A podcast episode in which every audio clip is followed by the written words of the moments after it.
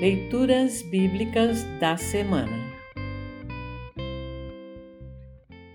O salmo para o primeiro domingo após Epifania é o Salmo 29. Para compreender melhor este salmo, ouça esta breve introdução. Uma das principais divindades pagãs que os israelitas encontraram ao chegar em Canaã foi Baal, cujo nome significa marido ou senhor.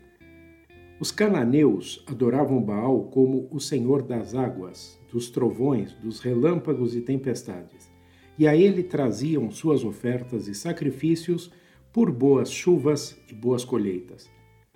O Salmo 29 fala de Yahvé, o Senhor Deus de Abraão, Isaque e Jacó, como aquele que verdadeiramente reina sobre as águas e sobre as tempestades.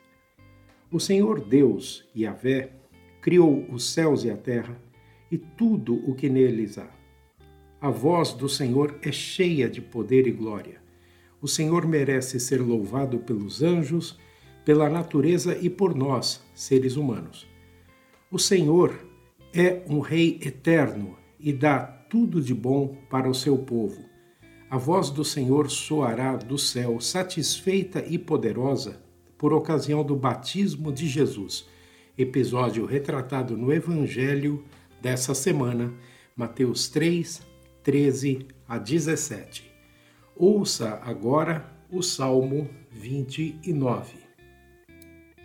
Salmo 29, título: O poder de Deus na tempestade. Salmo de Davi. Anjos, louvem a Deus o Senhor, louvem a sua glória e o seu poder Deem ao Senhor a honra que ele merece. Curvem-se diante do Senhor, o Santo Deus, quando ele aparecer. A voz do Senhor é ouvida sobre as águas. O glorioso Deus troveja, e sobre os mares se ouve a sua voz. A voz do Senhor é cheia de poder e majestade. A sua voz quebra as árvores de cedro, quebra até os cedros dos montes Líbanos. Os montes Líbanos ele faz saltar como bezerros. O monte Hermon ele faz pular como um boi novo. A voz do Senhor faz brilhar o relâmpago. A sua voz faz tremer o deserto. O Senhor faz tremer o deserto de Cádiz. A voz do Senhor sacode os carvalhos e arranca as folhas das árvores. Enquanto isso, no seu templo, todos gritam: Glória a Deus! O Senhor Deus reina sobre as águas profundas, como rei ele governa para sempre. O Senhor dá força ao seu povo e o abençoa, dando-lhe tudo o que é bom.